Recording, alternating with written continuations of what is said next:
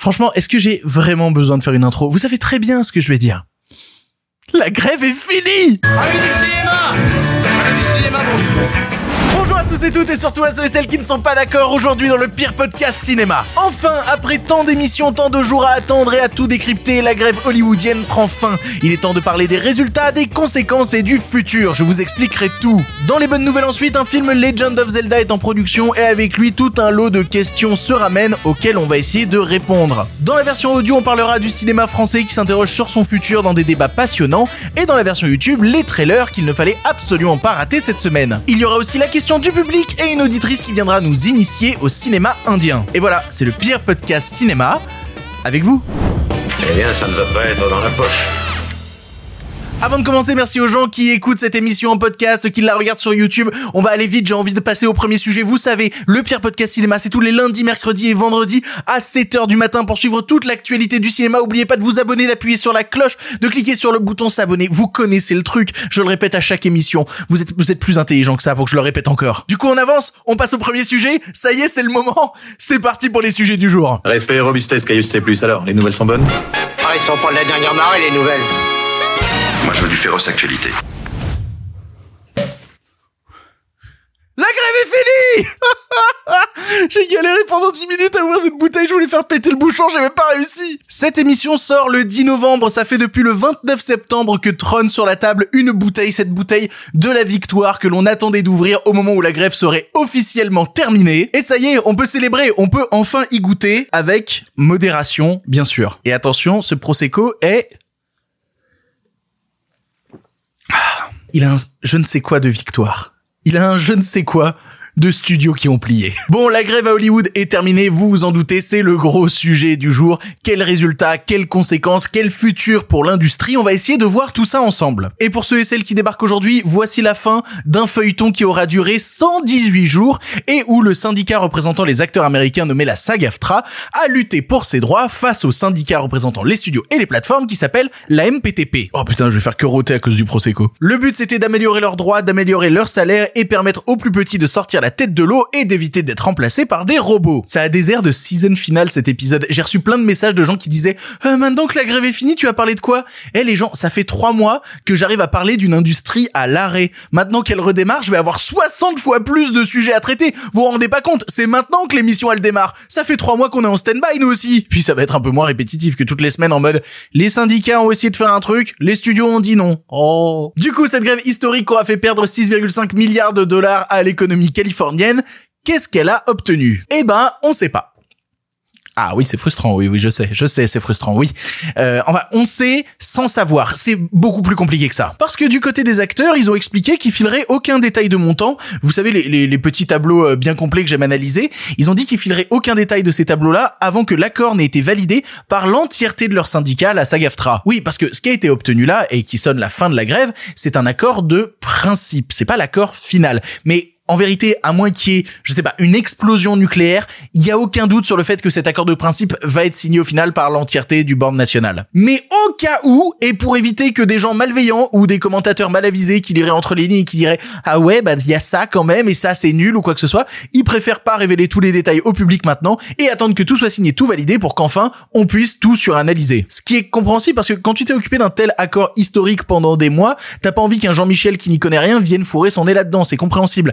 En même temps, c'est moyennement rassurant parce que moi ça m'interroge par exemple est-ce qu'on va pas découvrir au final que ce qu'ils ont obtenu bah c'est un peu en dessous de ce qu'avait obtenu la grève des scénaristes qui s'était terminée il y a un mois. Donc du côté des acteurs je vais vous parler de ce qu'ils ont déclaré mais on a moins d'informations que du côté des studios où là ils s'en sont réjouis hein. littéralement le syndicat qui représente les studios la MPTP a déclaré qu'il s'agit de la plus grosse avancée de contrat de l'histoire du syndicat et que ça représente un nouveau paradigme. Rien que ça. Et du coup pour essayer de comprendre ce nouveau paradigme on va aller lire le communiqué de la SAG-AFTRA qui donne des précisions sans vraiment en dire trop. Nous sommes ravis et fiers de vous annoncer qu'aujourd'hui, votre comité de négociation a voté à l'unanimité pour un accord de principe avec la MPTP. Le 9 novembre, à minuit 1, notre grève est officiellement suspendue et tous les piquets de grève prennent fin. C'est la fin de la grève Prosecco Dans un contrat évalué à plus d'un milliard de dollars, nous avons conclu un accord d'une portée extraordinaire qui comprend attention, prenez des notes, c'est là où on a les détails, des augmentations de rémunération minimale au-dessus du modèle précédent, des dispositions sans précédent en matière de consentement et d'indemnisation pour se protéger face à la menace de l'intelligence artificielle, et pour la première fois, une prime de participation au streaming. Notre plafond de retraite et de santé a été considérablement relevé. De plus, l'accord comprend de nombreuses améliorations pour plusieurs catégories, dont des augmentations pour les figurants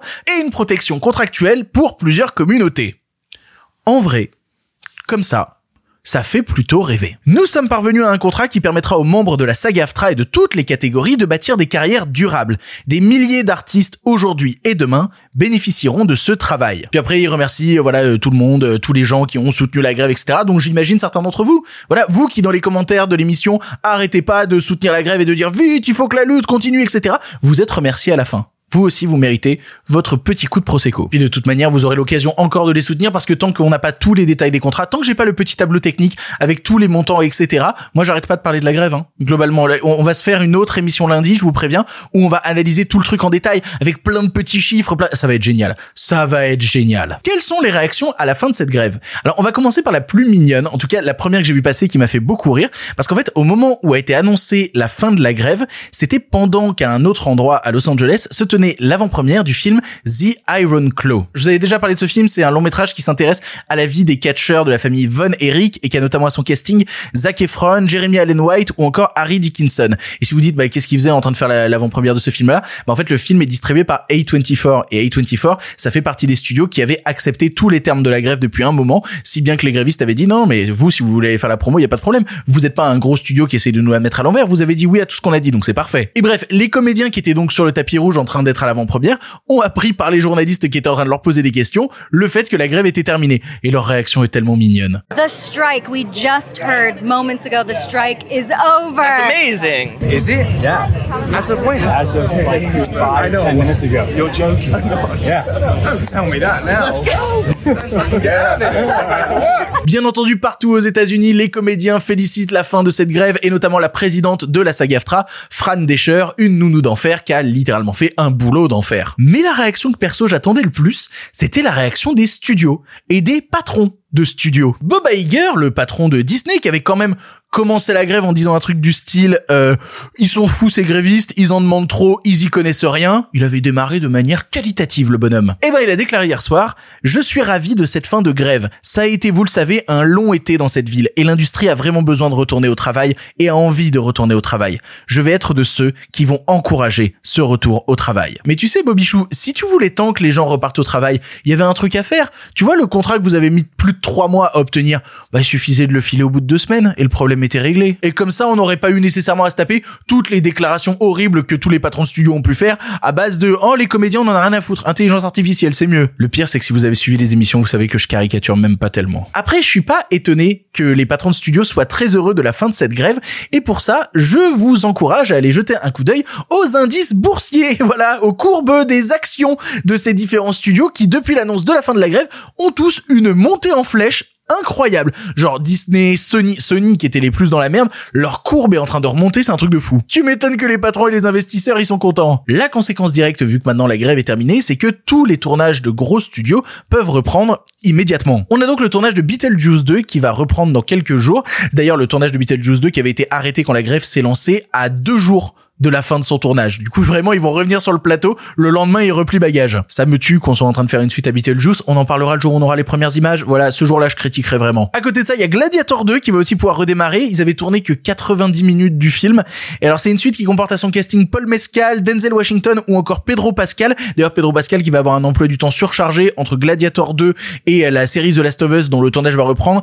Il y a plusieurs articles qui sont sortis pour parler du fait que tout va s'intercaler entre les deux. Ça va être horrible pour lui. Après, ceux qui ont joué au deuxième Last of Us, savent que Pedro Pascal, euh, je vais rien dire de plus. Et sinon, les redémarrages dont je me tape, euh, il y a Deadpool 3, voilà, qui va redémarrer. Ils avaient tourné que 50% du film. Et sinon, il y a le tournage de Venom 3 qui va pouvoir se relancer. Qui a demandé à ce qu'il y ait un troisième opus à la saga Venom? Le portefeuille de Tom Hardy. Je crois que c'est ça la réponse. Non, en vrai, ma vraie hype de reprise de tournage, c'est un film qui s'appelle Juror 2, qui est le nouveau long métrage de Clint Eastwood. Oui, parce qu'à 93 ans, le bonhomme continue de réaliser des films. Et j'aime beaucoup le pitch que je vais vous lire.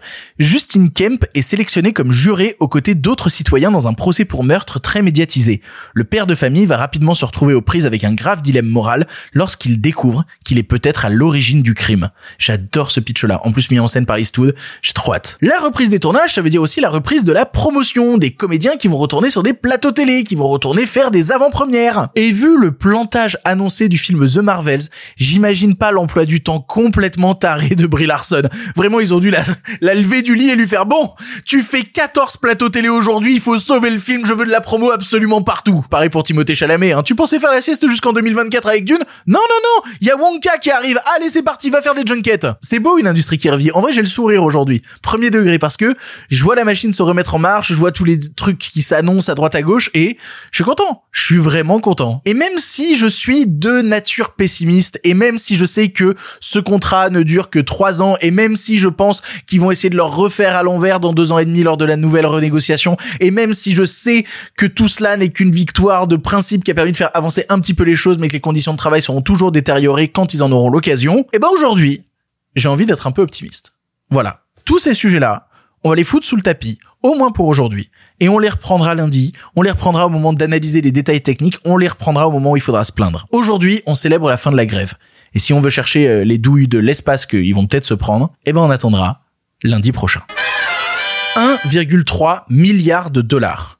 Ce nombre gargantuesque, c'est le score au box-office cette année du long métrage d'animation Super Mario Bros. Ce chiffre est tellement taré que ça fait de Super Mario Bros le film qui a fait le plus d'entrées en salle en France cette année. On est à plus de 7 millions d'entrées. Et si on veut regarder le classement mondial, eh ben c'est le deuxième plus gros box-office du monde, juste entre Barbie qui est premier et Oppenheimer qui est troisième. Et loin devant n'importe quel truc de Disney, euh, des Marvel, etc. Et dans la précédente émission, je vous parlais d'une autre adaptation de jeu vidéo dont je pense beaucoup de mal, à savoir Five Nights at Freddy's. Et j'ai vu les commentaires des gens qui sont énervés quand on commençait à dire waouh mais ce mec euh, il fait tellement de mépris euh. non non je, je fais pas de mépris c'est juste vous qui aimez manger du caca non moi ce que j'aime au-delà des questions d'adaptation c'est les bons films et si on veut parler de de bons films adaptés d'un jeu vidéo bah j'ai plutôt apprécié Super Mario Bros le film je vais pas refaire la critique j'aime beaucoup le travail d'animation du film j'aime la manière dont ils ont réussi à réinventer le concept de Mario qui doit sauver la princesse Peach et même de la même manière dans l'écriture ce qu'ils ont fait pour qu'on ait deux timelines séparées une avec Mario une avec Luigi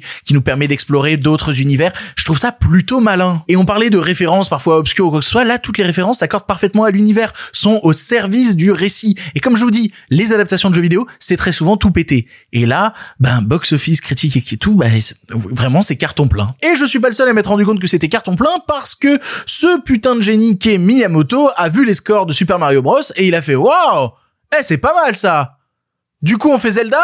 Oui, un film de Legend of Zelda est en production. Alors, on le verra pas avant 2026-2027, je pense, mais ça n'a pas empêché tous les fans de Nintendo du monde d'avoir une gaule de 6 pieds de long après cette annonce. Tout a été annoncé donc par Miyamoto dans un tweet. Miyamoto, donc c'est le papa de Mario, Legend of Zelda, etc., euh, qui a déclaré « Je travaille depuis plusieurs années sur un film live-action Zelda avec Avi Arad, qui a produit beaucoup de blockbusters. Cela prendra du temps à se faire, mais j'espère que vous avez hâte de voir ça. Et là, ça me permet de poser deux questions. La première, c'est Avi Arad. Et la deuxième, c'est Live action, Avi Arad, c'est pas n'importe qui dans le monde de la prod ciné. À la base, c'est un, créateur de jouets qui a été très puissant à la fin des années 70, euh, années 80, mais qui surtout au cours des années 90 va devenir chef créatif au sein de Marvel et qui après va créer un petit truc dont vous connaissez le nom et qui s'appelle Marvel Studio. Il va rester à la tête de Marvel Studios jusqu'en 2006, ce qui signifie que beaucoup des adaptations des années 2000 qu'on a vu apparaître avec nos super-héros préférés, eh ben, viennent de l'impulsion d'Avi Arad. Et donc, on lui doit le meilleur comme le pire. Hein. J'avais commencé à lister des trucs. Voilà, on lui doit de Daredevil à Hulk en passant par Punisher, les 4 fantastiques, mais aussi et surtout les X-Men ou euh, les Spider-Man de Sam Raimi. Ce qui fait Davi Arad une figure plutôt controversée parce que oui, sans lui, on n'aurait pas tous ces films-là et en même temps, il a participé à avoir parfois des grosses décisions de merde, c'est-à-dire la fin des Spider-Man de Sam Raimi, c'est aussi en partie de la faute de Avi Arad et même au-delà de ça, le déclin de Marvel et des films Marvel de 2006-2007 qui a amené ensuite à la création du MCU pour tout rebooter, c'est aussi un peu de la faute d'Avi Arad. En 2006, il va se barrer de Marvel mais il va continuer à produire et à être en relation avec les IP que possède Sony et c'est notamment pour ça que tu retrouves au générique de quasi tous les films Spider-Man qui sont sortis le nom d'Avi Arad, que ce soit Amazing, que ce soit les films d'animation Spider-Verse sortis récemment et même ceux du MCU. MCU, il est prod exé, il est pas prod, mais vous avez compris l'idée. Et à côté, donc, il a lancé sa propre boîte de production et il a produit plusieurs trucs, hein, notamment euh, le film Ghost in the Shell, que j'aime pas mal. Je sais que je suis tout seul, mais j'assume. Et si on veut parler adaptation de jeux vidéo, c'est lui aussi qui a participé à la production du long métrage Uncharted. Et je parle de ces films-là pour ne pas aborder le fait qu'il a aussi bossé sur Morbius ou sur Venom. Voilà, le bonhomme à 75 ans, il peut pas prendre que des bonnes décisions. Bon, Avi Arad, outre sa réputation de casse-couille, c'est un type qui s'y connaît plutôt pas mal dans la production ciné. Et qui, le plus étrangement, faut quand même bien en parler, a eu son nom rattaché à plein de projets de live-action chelou de ces dernières Notamment, bah, c'est lui qui était associé au live-action Naruto qui ne s'est jamais fait. C'est lui qui était associé au live action Metal Gear Solid, dont on attend toujours des news. C'est lui qui s'est associé au live action One Punch Man, dont on attend aussi des nouvelles. Il aime lancer des projets fous, quitte à ce que ça se plante, quitte à ce que ça se fasse jamais. Et le retrouver associé au film Legend of Zelda est pour moi autant un bon point qu'un mauvais. Parce que Miyamoto, il aurait pu faire le truc simplement. Mario, ça a marché, c'était un film d'animation, et ben maintenant on va faire d'autres films d'animation, un film d'animation Zelda, un film d'animation Kirby. On va rester dans le cinéma d'animation parce que c'est plus simple. Plus simple dans le sens transposer l'univers dans un autre média c'est plus facile de transposer un univers de jeux vidéo en film d'animation que de le transposer en live action. Ça me panique le fait que The Legend of Zelda va devenir un live action. Surtout qu'on a appris qui était le nom du réalisateur, c'est Wes Ball. Et c'est marrant parce qu'on a parlé de lui vendredi dernier dans l'émission. C'est lui qui réalise le prochain film qui va sortir euh, de la planète des singes et on lui doit aussi notamment toute la saga des films Le Labyrinthe. C'est donc un réalisateur dans lequel j'ai une confiance limité. Voilà, je, vais le dire comme ça. C'est ouais, ok, West Ball, pourquoi pas. Et surtout, bon, ok, on a le nom du réalisateur, le nom du réalisateur maquette, le nom du producteur maquette, d'accord. Euh, qui va jouer Link?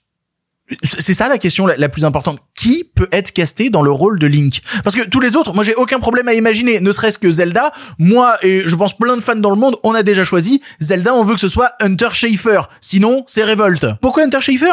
Bah petit 1 parce qu'elle a trop de talent, petit 2 parce qu'elle est sublime, petit 3 parce que regardez là, c'est Zelda en fait. Elle a même déclaré à Variety encore d'une interview parce qu'elle elle fait la promo là, elle est dans le prochain film Hunger Games, euh, elle a dit que ce serait trop cool euh, de jouer dans un film Zelda, qu'elle est fan du jeu et qu'elle y joue depuis l'enfance. On veut Hunter Schafer dans le rôle de Zelda. Sinon, c'est révolte. Mais qui pour jouer Link? Je veux dire, tu regardes les autres personnages, euh, Ganondorf, ok, bon, tu mets un mec avec trois couches de make-up, pourquoi pas? Euh, Tu prends les Gorons, voilà, les Gorons, on va faire des créatures en CGI, on va prendre des voix d'acteurs connus, ok, ça.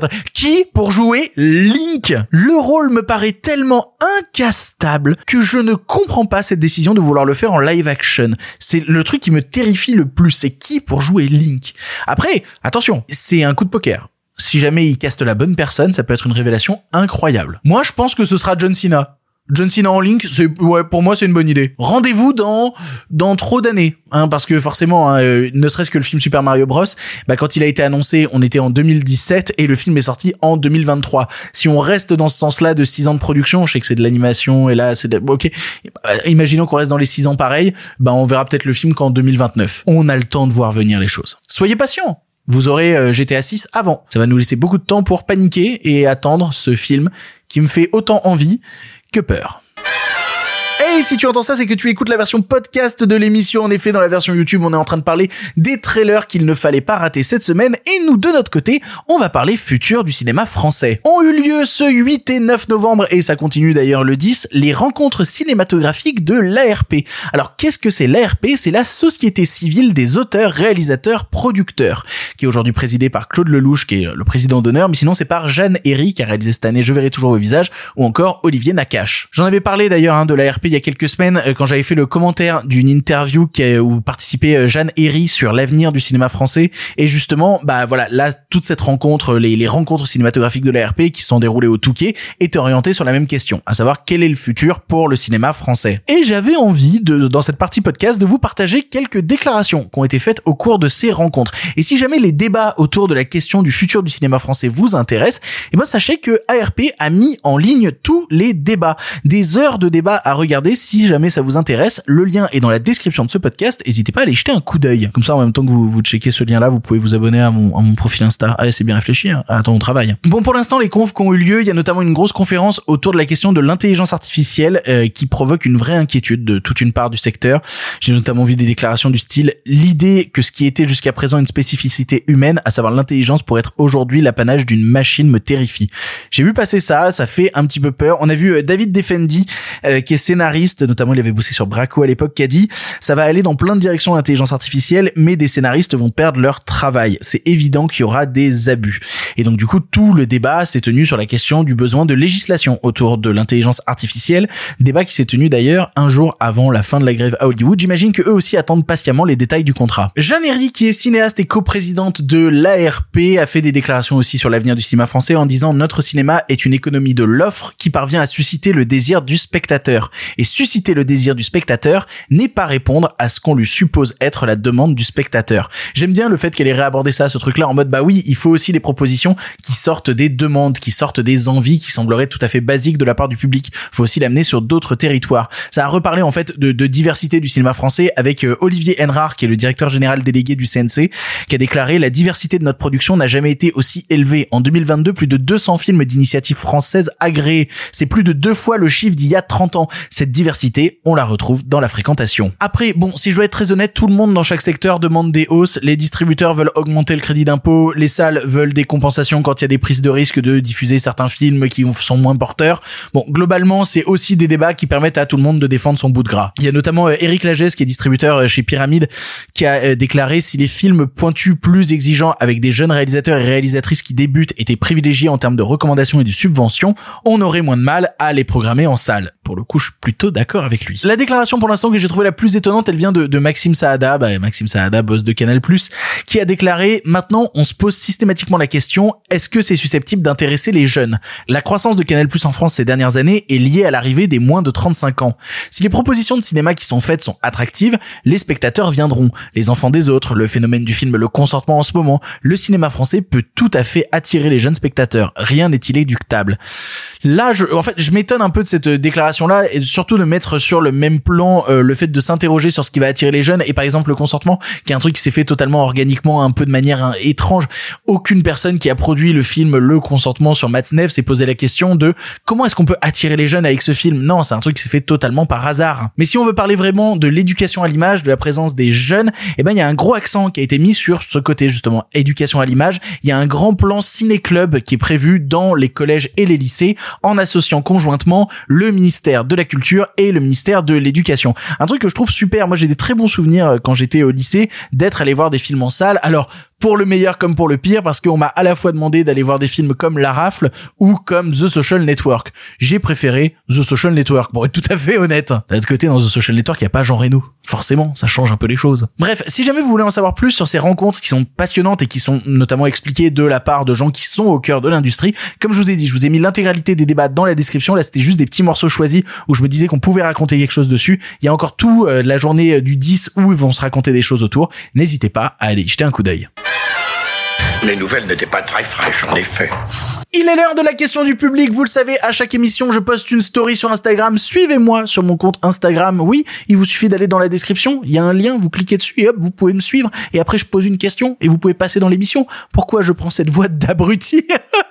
c'est le Prosecco. Et aujourd'hui, la question nous vient de Alex Geneste qui demande Et Victor, pourquoi tu parles toujours en nombre d'entrées pour le cinéma français et en dollars pour le cinéma américain? Bah parce qu'en fait, c'est pas moi qui ai décidé.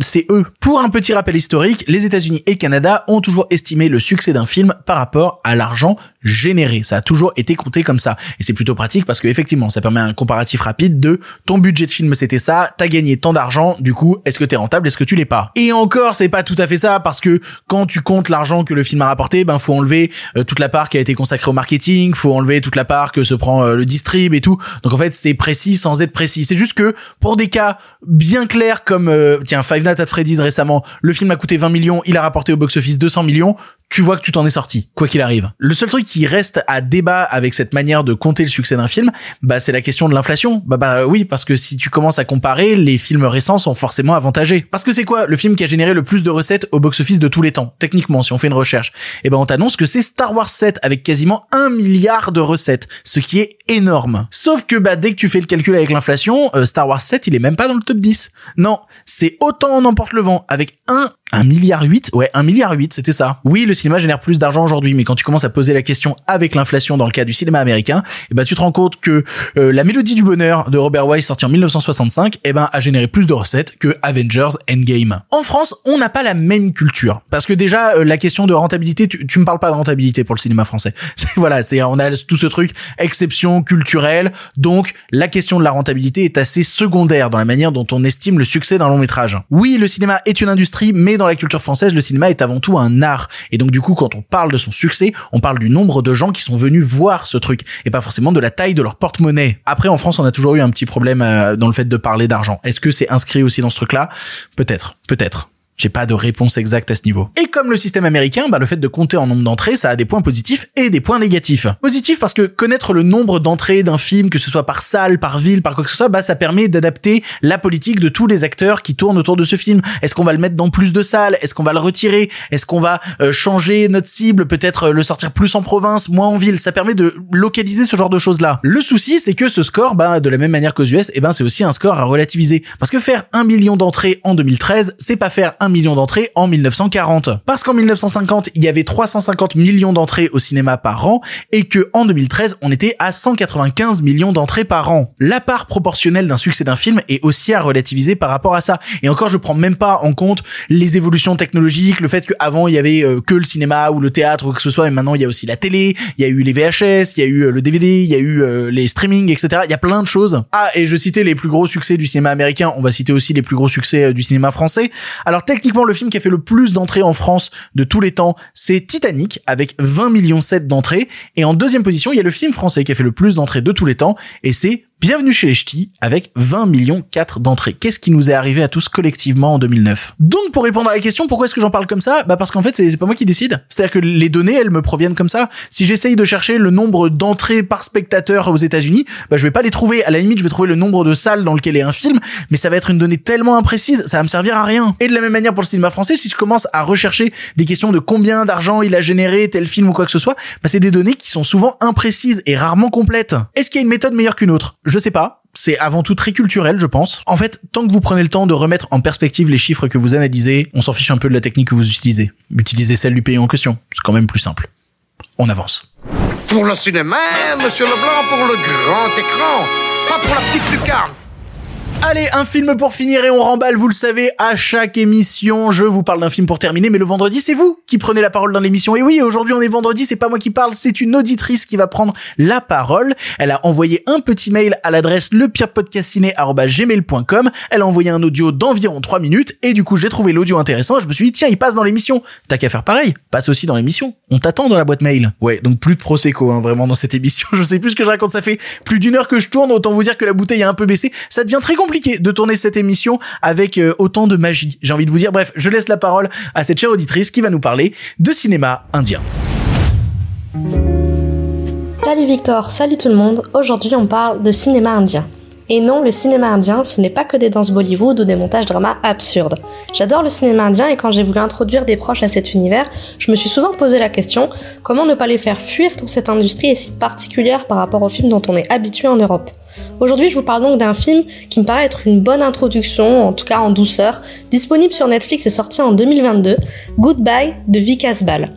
Le scénario c'est très simple, euh, c'est une famille indienne bien occupée qui apprend subitement la mort de la mère de famille et tout le monde se réunit pour les funérailles.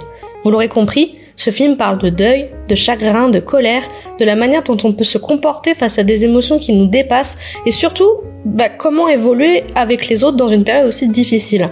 C'est donc un film qui joue à la fois sur de la comédie avec des éléments légers qui font sourire quelques secondes et d'autres qui viennent nous attraper les tripes tellement elles sont criantes de vérité. Le film nous plonge également dans des traditions très différentes autour des funérailles, des rituels religieux et des cérémonies, et c'est très enrichissant de voir à quel point les rapports à la mort sont très différents des nôtres en Inde. Le réalisateur en joue beaucoup d'ailleurs, en créant des scènes dosées à l'humour noir, qui se moquent habilement de certaines croyances ou de certaines superstitions. Tout le film dépeint en réalité une forte dualité entre respect de la tradition et logique cartésienne, et chaque protagoniste, en voulant imposer son point de vue, donne bien sûr lieu à des éclats de dispute, mais au final à quel prix?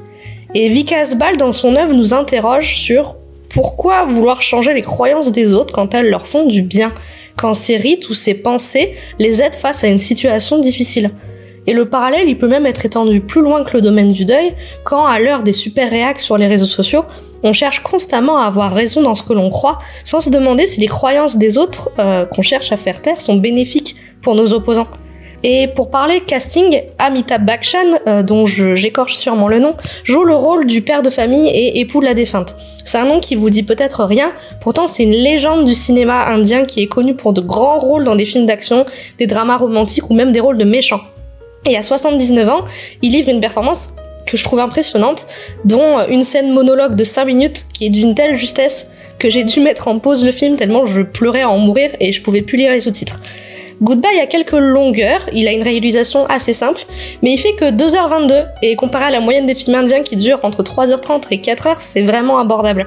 C'est un film sans aucune danse également, à part la chanson d'anniversaire qui personnellement m'a mise en PLS, et évidemment pour les fans de films à la photographie spectaculaire, euh, le cinéma indien a clairement de meilleurs films qui vous attendent. Mais vraiment, laissez une chance à ce film de vous transporter, je vous garantis que vous aurez envie d'appeler vos proches juste après. C'est ainsi que se termine cette émission du pire podcast cinéma, le dernier de la semaine, le dernier avec la grève. Mon dieu, c'est incroyable. Non, enfin, on va reparler de la grève, mais c'est juste que ça y est, la grève est finie. N'est-ce pas complètement incroyable? J'en voyais pas le bout. Je devenais complètement fou. À chaque fois, j'étais dans cette rhétorique de bientôt, c'est fini, bientôt. Et ça y est, le bientôt, c'était maintenant en fait. On se disait bientôt c'est loin, mais bientôt c'est maintenant. Bientôt c'est le week-end. Bientôt c'est du repos. On se retrouve lundi pour une nouvelle émission. Allez, pour l'instant, c'est terminé. Mais si vous en voulez encore. Non, mais oui, bien sûr mais c'est fini cette histoire là. Par contre, euh, la prochaine fois, avec plaisir.